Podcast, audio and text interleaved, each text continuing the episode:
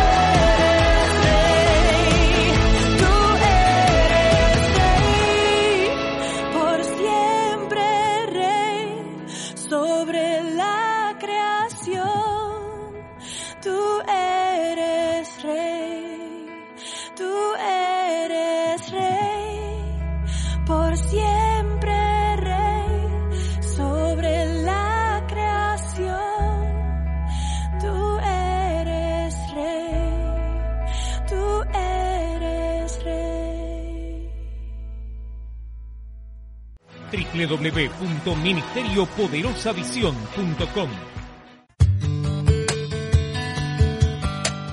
El Ministerio Poderosa Visión se complace en presentar una palabra fresca y poderosa de parte de Dios para su vida.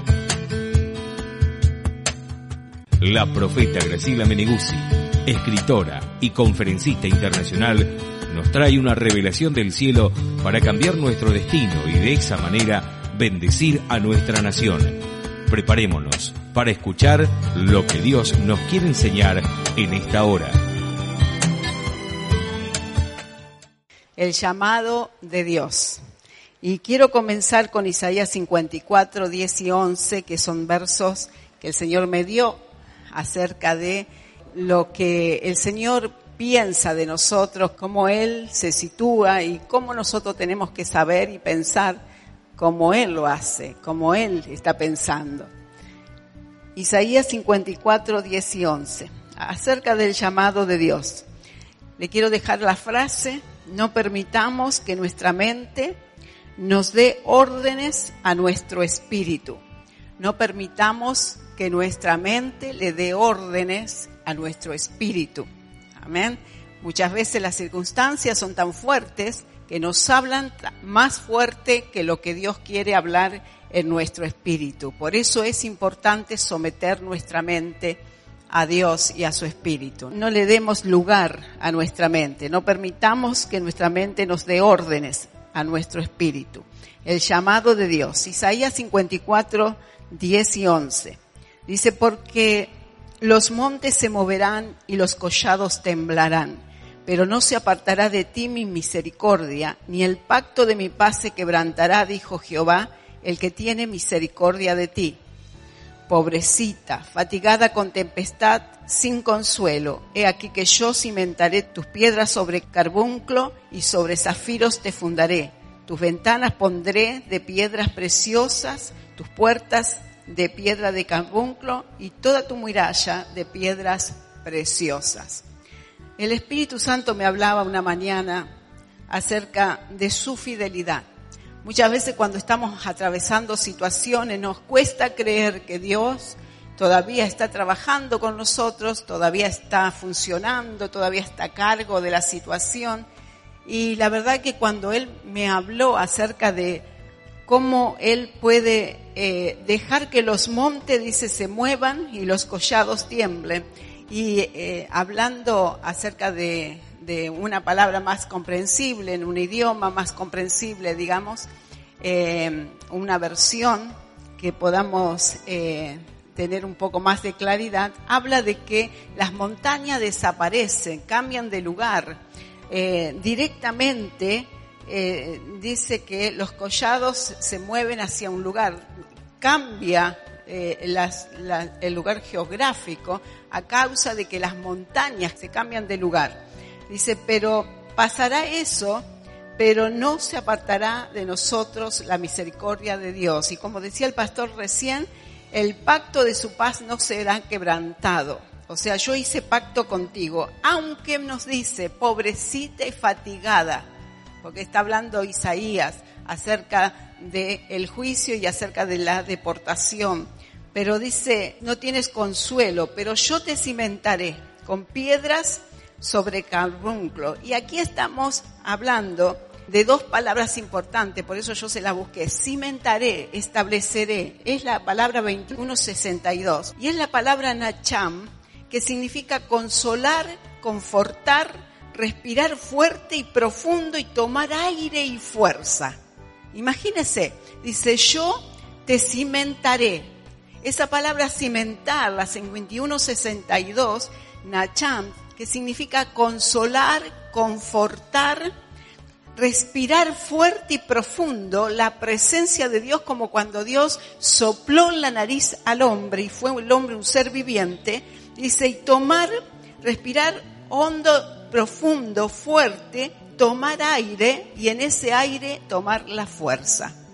Te cimentaré, te estableceré en esa potencia, en esa fuerza. No en tu fuerza, sino en mi fuerza, dice el Señor. Y la otra palabra carbunclo es la 6320, que es la palabra puk, así como suena, P-U-K, y significa teñir colorear, pintar con colores verdaderos, especialmente en los ojos. Vio que uno dice, y te cimentaré en carbunclo, ¿no?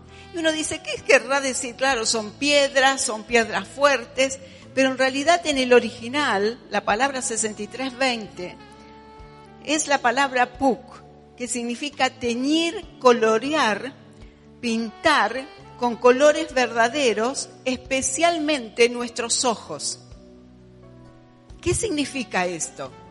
Que Dios, primero que Él no rompe el pacto que él hizo, de paz que Él hizo con nosotros. ¿Qué significa no rompe el pacto de paz? Significa que Él no nos riñe, que Él no pelea con nosotros, que Él no está eh, haciendo guerra con nosotros, que Él no nos está demandando nada, que Él no está eh, sacando cuenta a ver lo que le debemos.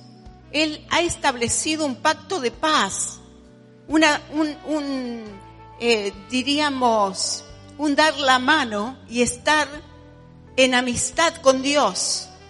Entonces estamos en ese pacto de paz y Él nos cimenta, nos conforta, dice, nos consuela, ese, ese cimiento es un respirar profundo con el verdadero aire de Dios, que es el aire espiritual. Por eso esa persona que daba testimonio que por 19 años estaba en adicción y luego dice, yo recibí a Dios y fue un antes y un después, fue un segundo. En un segundo me cambió. ¿Por qué? Porque comenzó a respirar el verdadero aire, el aire de vida, el aire de Dios. Y ese aire no, lo consoló porque él también decía que no te, que tenía un, eh, como todos, cuando no tenemos a Dios, tenemos esa soledad adentro porque el, el hombre fue creado para tener comunión con Dios. Y de ese fue un segundo. En ese segundo que acepté a Jesús fue libre. Dice, te cimentaré. Vas a respirar profundo el verdadero aire de Dios, vas a tener la verdadera vida dice, y te fundaré sobre carbunclo. Y esa palabra significa que nosotros vamos a estar establecidos en un conocimiento a través de nuestra vista espiritual de lo que es, de lo que no es, de lo que parece, pero vamos a tener una unción. Por eso dice Apocalipsis, unge tus ojos con colirio para que veas, para que no seas ciego, porque a veces tenemos ceguera espiritual y aunque veamos en lo natural, no vemos en lo espiritual y si no vemos en lo espiritual, no podemos tomar de lo espiritual. Y esto es esto fue para mí un gran consuelo. Ahora también el apóstol Pedro acerca del llamado. Dios está hablando acerca del llamado. Yo te he llamado en un pacto de paz. Yo te he llamado en un pacto de estar a mano, de que no me debes nada. Yo te he llamado y te he cimentado en mi poder, en mi fuerza, en mi aire, en mi respiración, que es el Espíritu Santo. Y también te he dado vista para que veas lo que tienes en mí. Ahora, para conocer un poco más acerca de esto, yo le voy a llevar a Primera de Pedro. Vamos a leer algunos versos allí. Pablo nos habla acerca del llamado en su carta. ¿Sabe que la carta del apóstol Pedro, la, el apóstol Pedro en la primera carta nos habla acerca de justamente de superar las pruebas, los sufrimientos?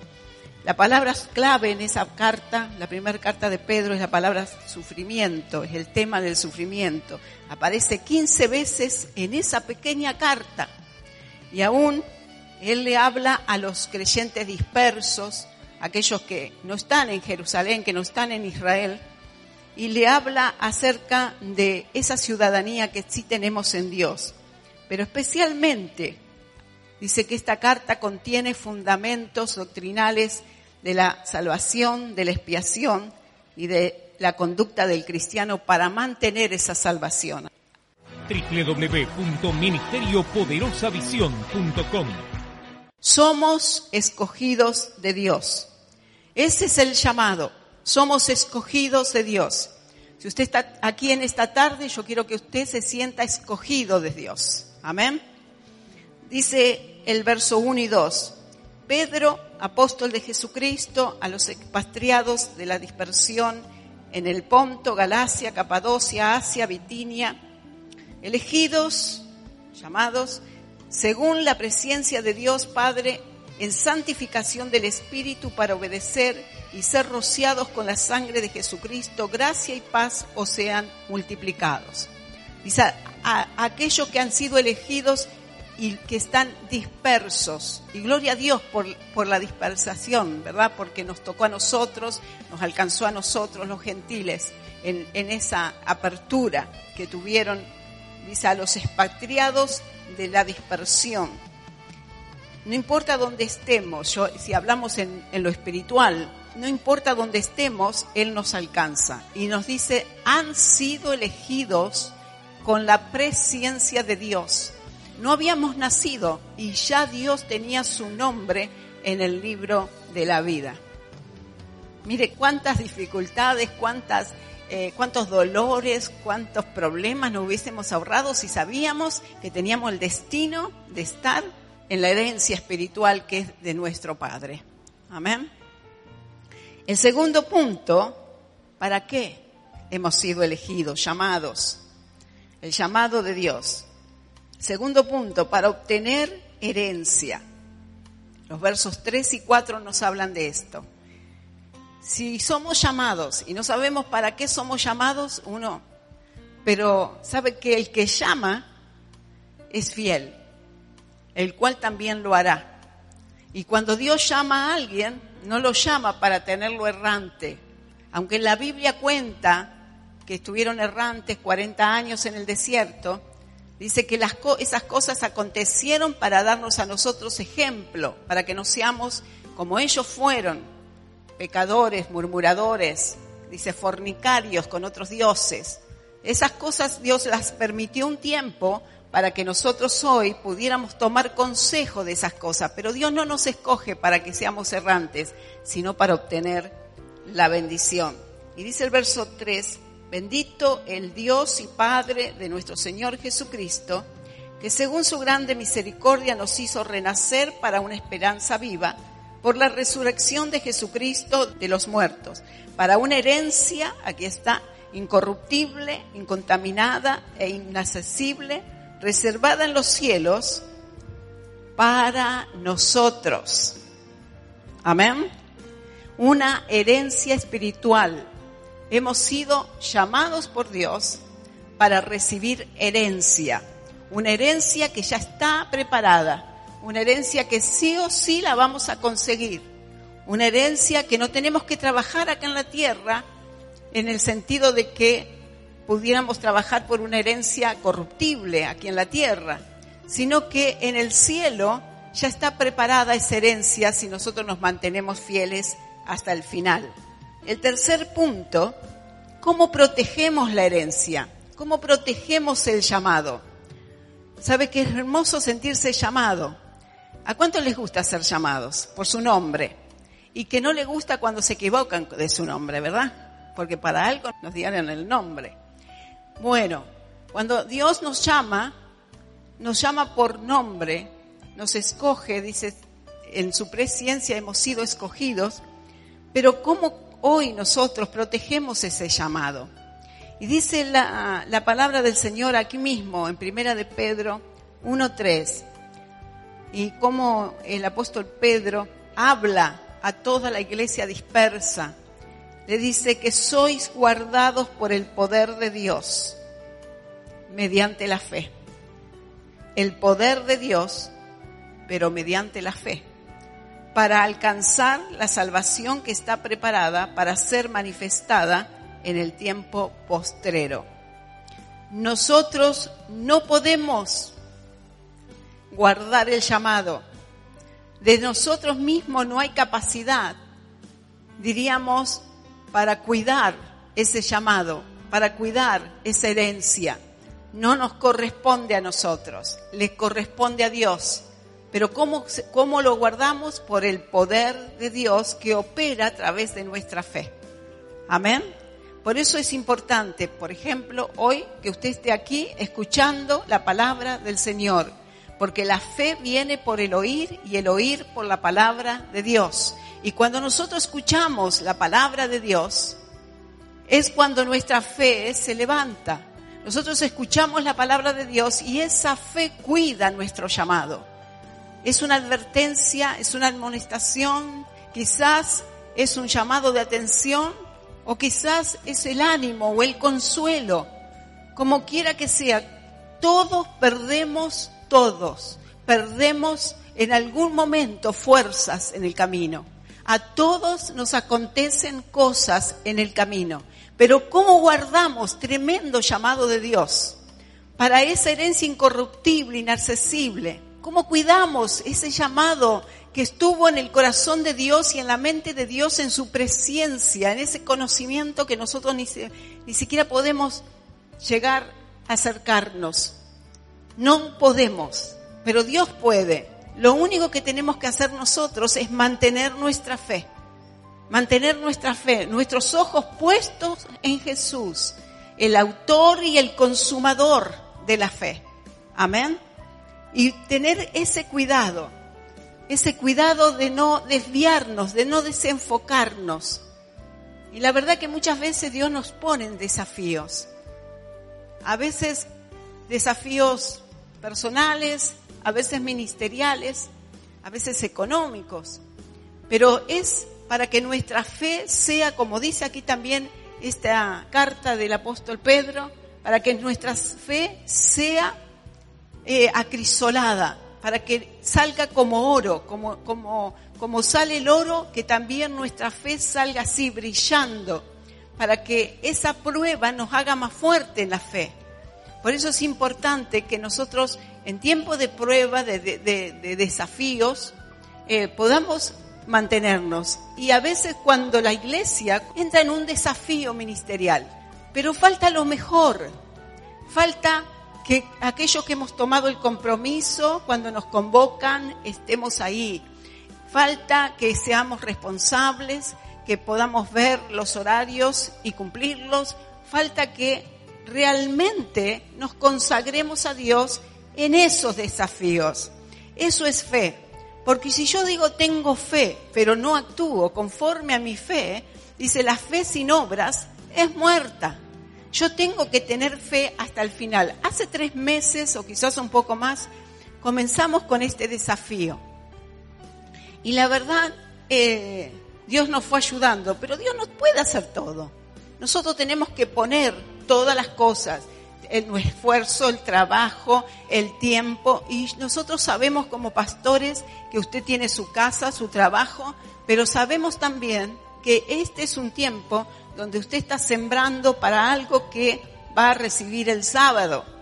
Así que yo diría, como consejo, deje todo lo demás, porque la verdad, a veces andamos detrás de las cosas mundanas, detrás de agarrar cosas que podríamos haber hecho en el, en el, en el año y no cumplimos con lo que le hemos prometido a Dios, porque todo el año le venimos prometiendo a Dios, lo voy a hacer, Señor, hime aquí, lo voy a hacer, llámame a mí, yo estoy, tararará, tararará. Cuando llega un desafío como este, ay, se me descosió el ruedo del vestido, no voy a poder llegar. Escúcheme, ¿para qué sirvió todo lo que hizo durante el año si no va a estar?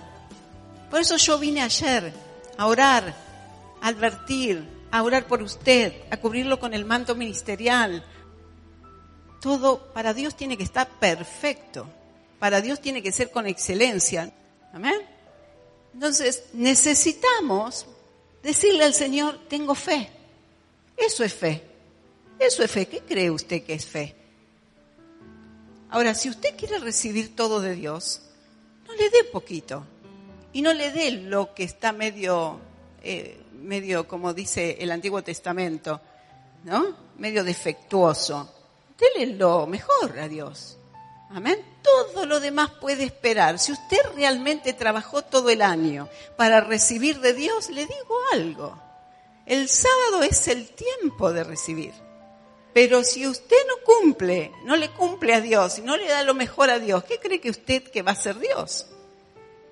Por eso dice que necesitamos que Dios nos guarde en su poder mediante la fe. Dice, porque hay una herencia que está preparada. www.ministeriopoderosavisión.com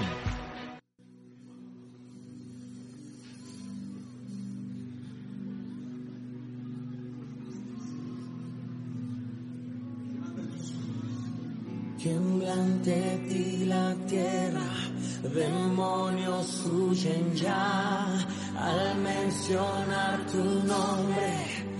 Rey de majestad, no hay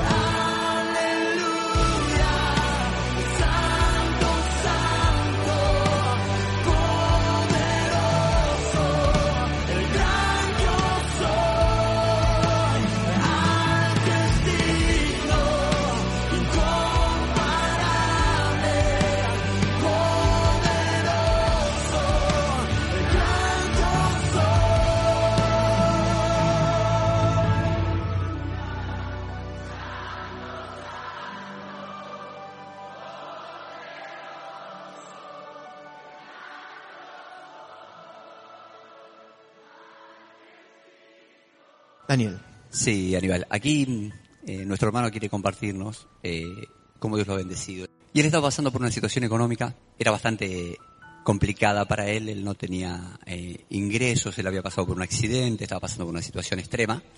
De pronto, en una reunión hace dos semanas atrás, él toma una palabra que suelta la profeta acerca de la economía. Y él sale de aquí con esa confianza puesta y con la palabra tomada, va al cajero y marca su clave y él recibe su recompensa por haber creído.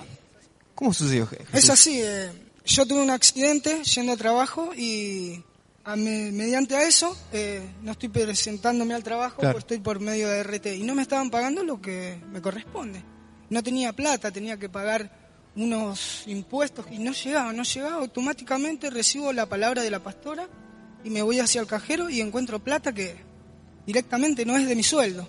Es una bendición de Dios. Para mí es eso. Otra cosa no hay. Amén, amén. Gloria a Dios. Un fuerte aplauso. Amén. Y fue en un mensaje, eh, un una mensaje que administración. yo eh, tomé la palabra que dijo la pastora y la sentí tan era mía mía La hiciste tuya. sí mía Y de ahí con esa fe fuiste automáticamente y recibiste el milagro. sí sí sí au- eh, automáticamente con la perseverancia que tuve acá Dios me, me premió con eso Amén. Gloria a Dios.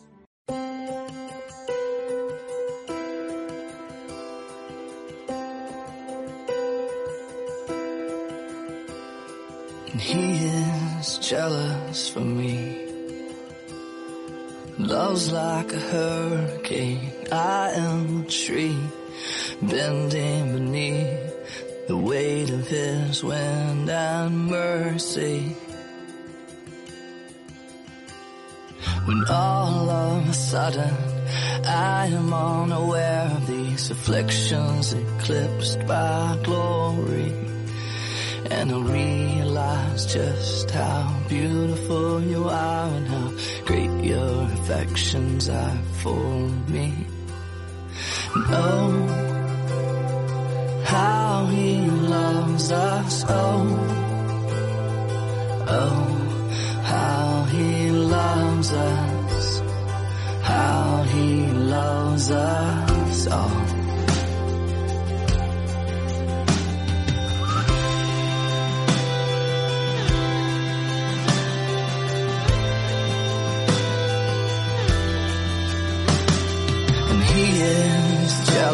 For me. Love's like a hurricane, I am a tree bending beneath the weight of his wind and mercy. When all of a sudden I am unaware of these afflictions eclipsed by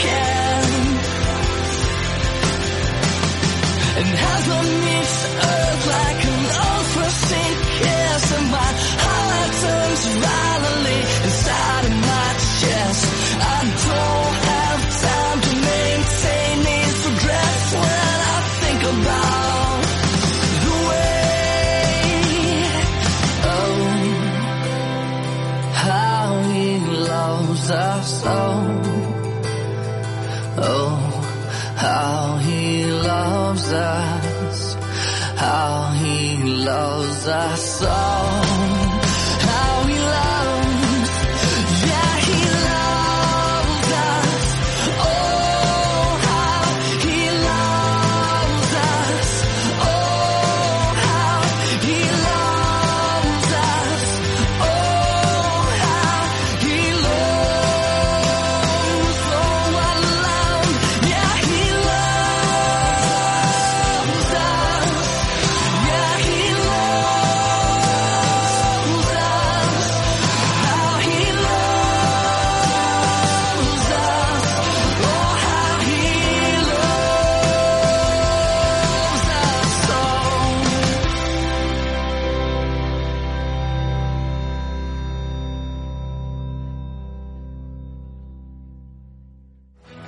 www.ministeriopoderosavisión.com Vamos al punto cuatro, las pruebas.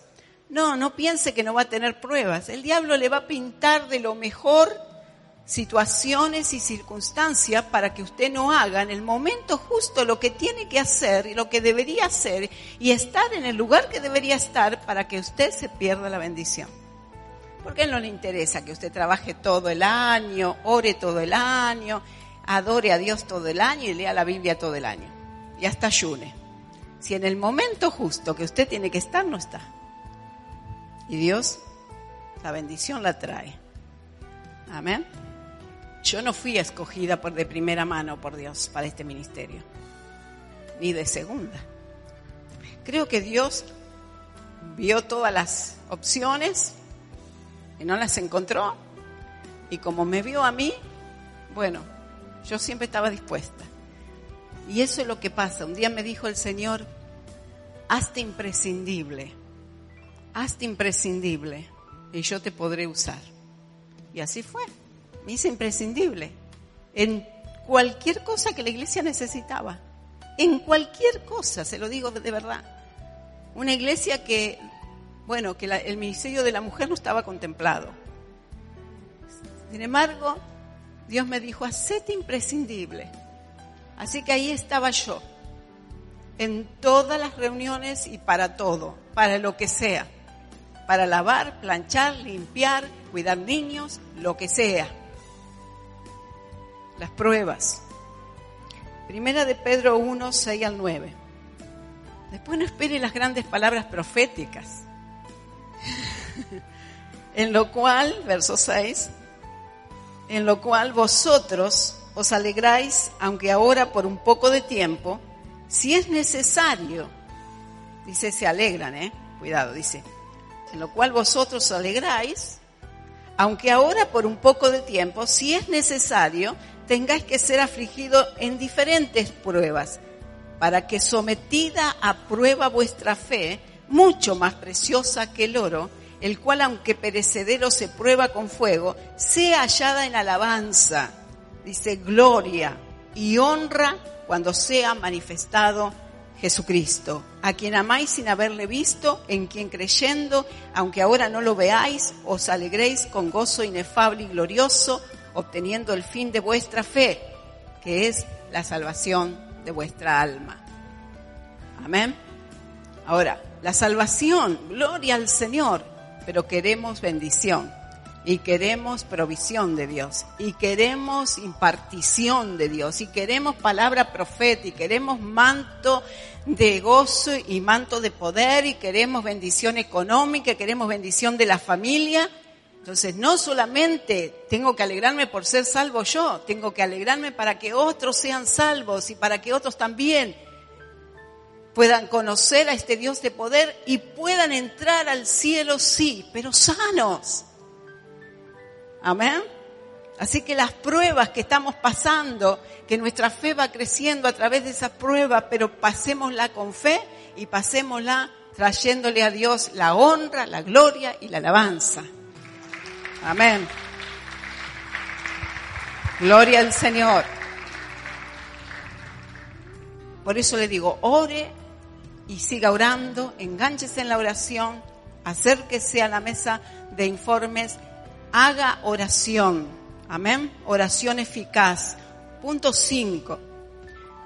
Dice que Dios nos escogió. Piense quién, imagínese quién sabían de esa, de esa, de ese llamado, de ese escoger de Dios.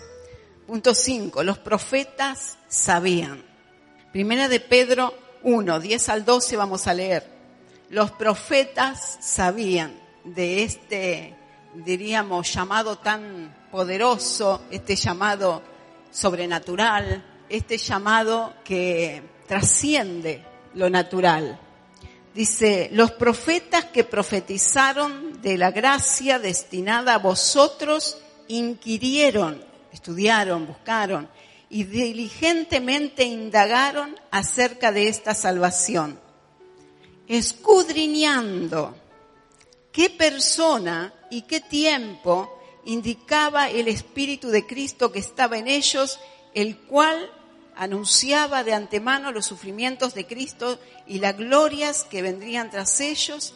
A estos se les reveló, a los profetas, se les reveló que no para sí mismos, sino para nosotros, administraban las cosas que ahora nos son anunciadas por los que os han predicado el Evangelio por el Espíritu Santo enviado del cielo, cosas en las cuales anhelan mirar los ángeles.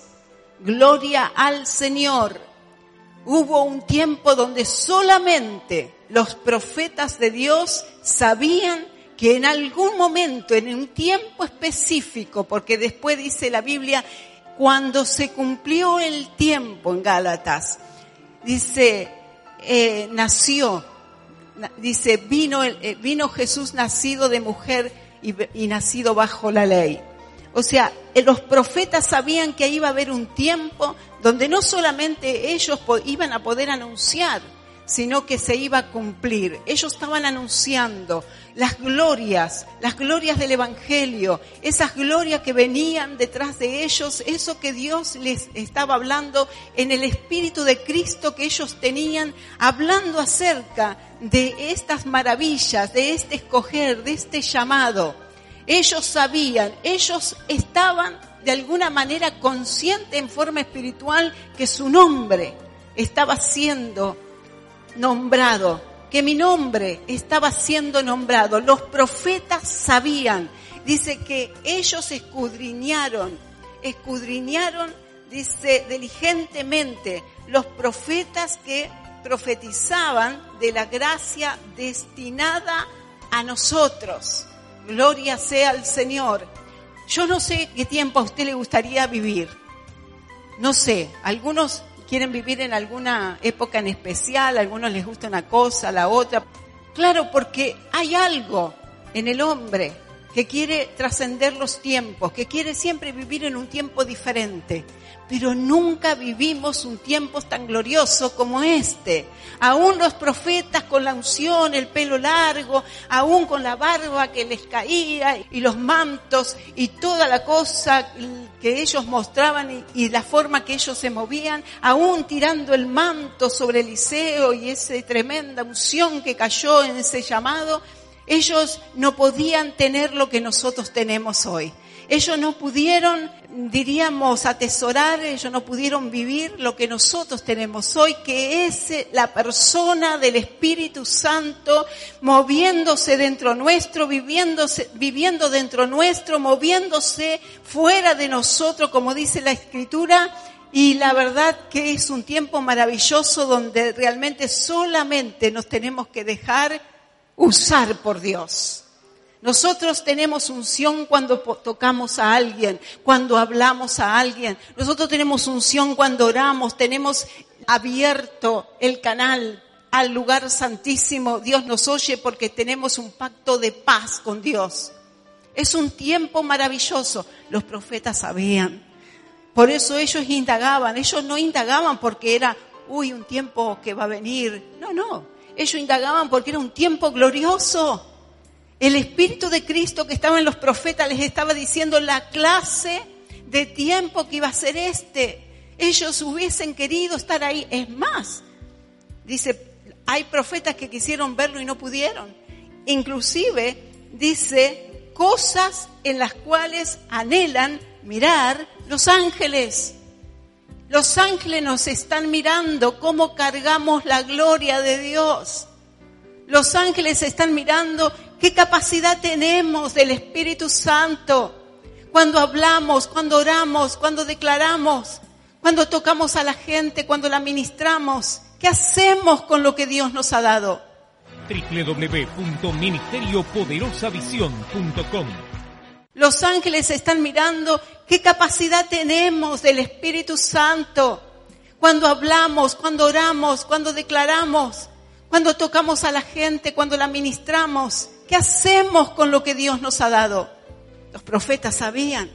Por ello dice que ellos inquirieron y diligentemente buscaron.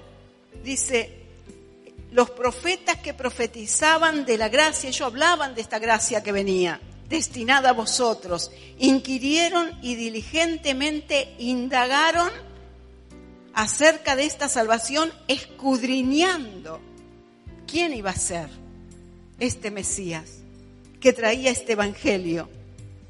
Este Evangelio que hoy es predicado a nosotros. Punto 6. Obediencia en el vivir. ¿Qué tenemos que hacer con semejante tesoro? Punto 6. Obediencia en el vivir. Vamos a leer del 13 al 16 de esta misma carta. Tremenda epístola del apóstol Pedro. Cuando él dice, como habiendo tocado, habiendo mirado con mis ojos y habiendo palpado con mis manos la majestad de Dios. Dice, por tanto, ceñid los lomos de vuestro entendimiento. Sed sobrios y esperad por completo en la gracia que se os traerá cuando Jesucristo sea manifestados. Dice, como hijos obedientes, no, no os conforméis a los deseos que antes teníais estando en vuestra ignorancia, sino como aquel que os llamó, que nos llamó, Dios. Dice, sino como aquel que nos llamó, sed santo también vosotros, como aquel que os llamó es santo, sed también vosotros santo en toda vuestra manera de vivir, porque escrito está, sed santo porque yo soy santo. Dice, ceñid los lomos de vuestro entendimiento. Esto es la clave para que podamos ser santos. ¿Cómo ceñimos los lomos de nuestro entendimiento? Yo busqué la palabrita. La palabrita lomos es la palabra ofus. O-S-P-H-U-S. O-S-P-H-U-S. Es la palabra 3731 del Strong. 3731. Lomos. ¿Y sabe qué significa? Es el poder creativo. Lo mismo que dice en Hebreos 7, 9, 10, que dice que Leví estaba en los lomos de Abraham y dio los diezmos. Eso es la palabra lomos. Estaba en el poder creativo. Dice, nosotros tenemos, se lo vuelvo a decir, Hebreos 7, 9 y 10, y la palabra lomos es O-S-P-H-U-S, ospus, 37, 31. Y esa palabra significa el poder creativo. Pero si es el lomo de nuestro, porque conocemos lo que es los lomos del poder creativo del hombre, como Abraham. Dice que en Abraham dio los diezmos Leví, porque él iba a ser su linaje. Ahora, si hablamos de la mente, de los lomos de nuestro entendimiento, entonces estamos hablando acerca de que debemos ceñir, dice. O sea, tenemos que ponernos atento. Usted sabe que cuando usted se ciñe un cinto, usted se ajusta, se ajusta a los lomos de su entendimiento. ¿Para qué?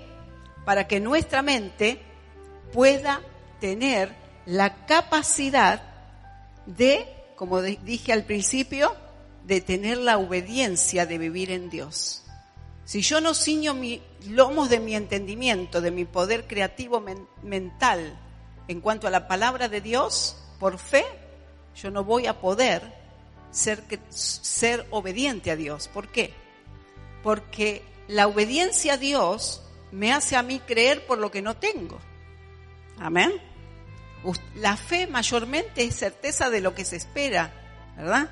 Es fe por creer, eh, dice que es la esencia de lo que se espera, es la certeza de lo que no se ve. Entonces, ceñir los lomos de mi entendimiento es que mi mente esté sometida, por eso la frase que le di, mi mente esté sometida al espíritu y mi mente pueda creer lo que el espíritu le dice aunque mi mente no entienda.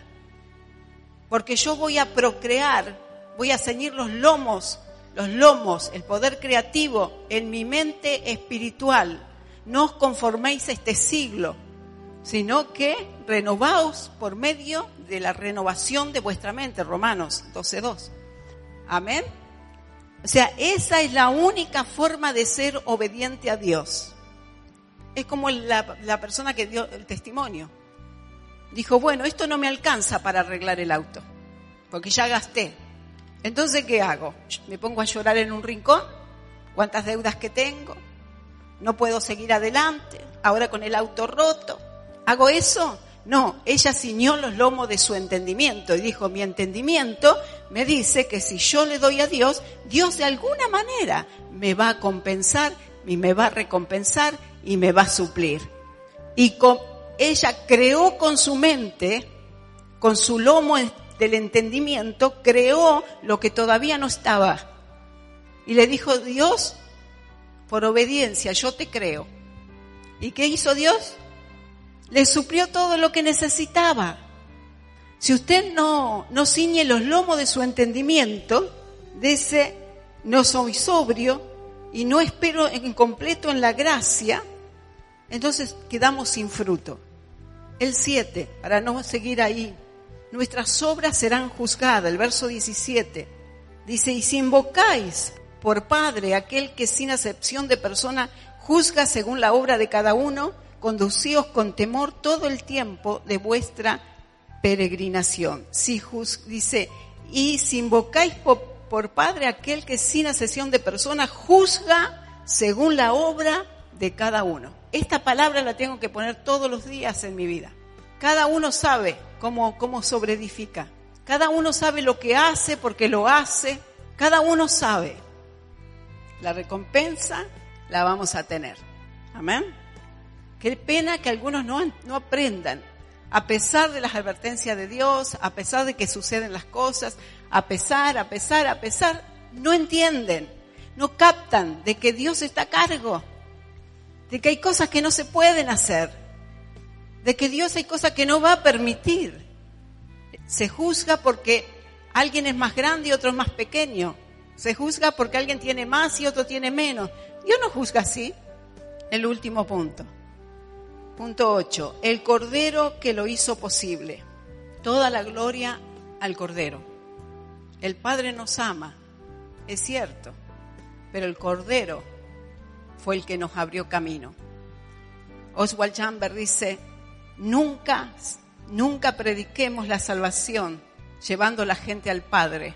Y es verdad, el Padre envió al Hijo y el, el Hijo es el camino. Yo soy el camino, la verdad y la vida.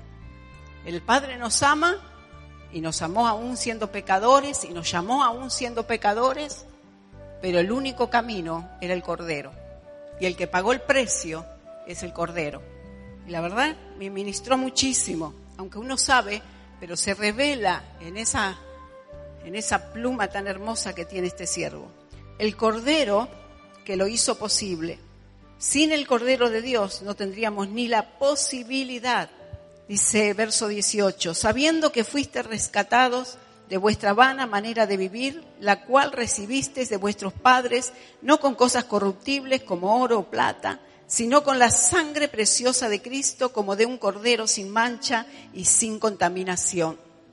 Por mucho dinero que pueda tener alguien, no puede, no puede comprar su alma. Por mucho dinero que puedan tener las personas, no pueden comprar la vida eterna. La vida eterna tiene un precio y es la sangre del cordero. Dice, ya destinado desde antes de la fundación del mundo, pero manifestado en los postreros tiempos por amor de vosotros, y mediante el cual creéis en Dios, quien le resucitó de los muertos y le ha dado gloria para que vuestra fe y esperanza sean en Dios.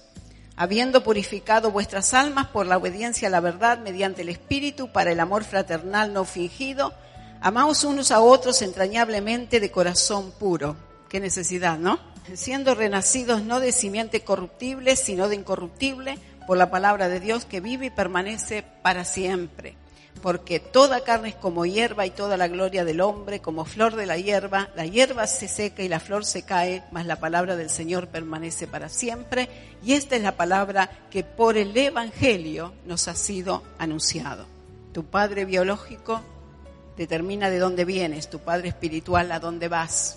Amén el llamado, el llamado de Dios y un llamado, en el último punto, un llamado a reconocer al Cordero y hacernos como el Cordero, sellar nuestros labios, aceptar las cosas que nos hacen, que nos pasan y tantas cosas, tantos obstáculos que ponen en el camino, porque Dios es el que recompensa para bien las cosas buenas y lo demás también lo juzga.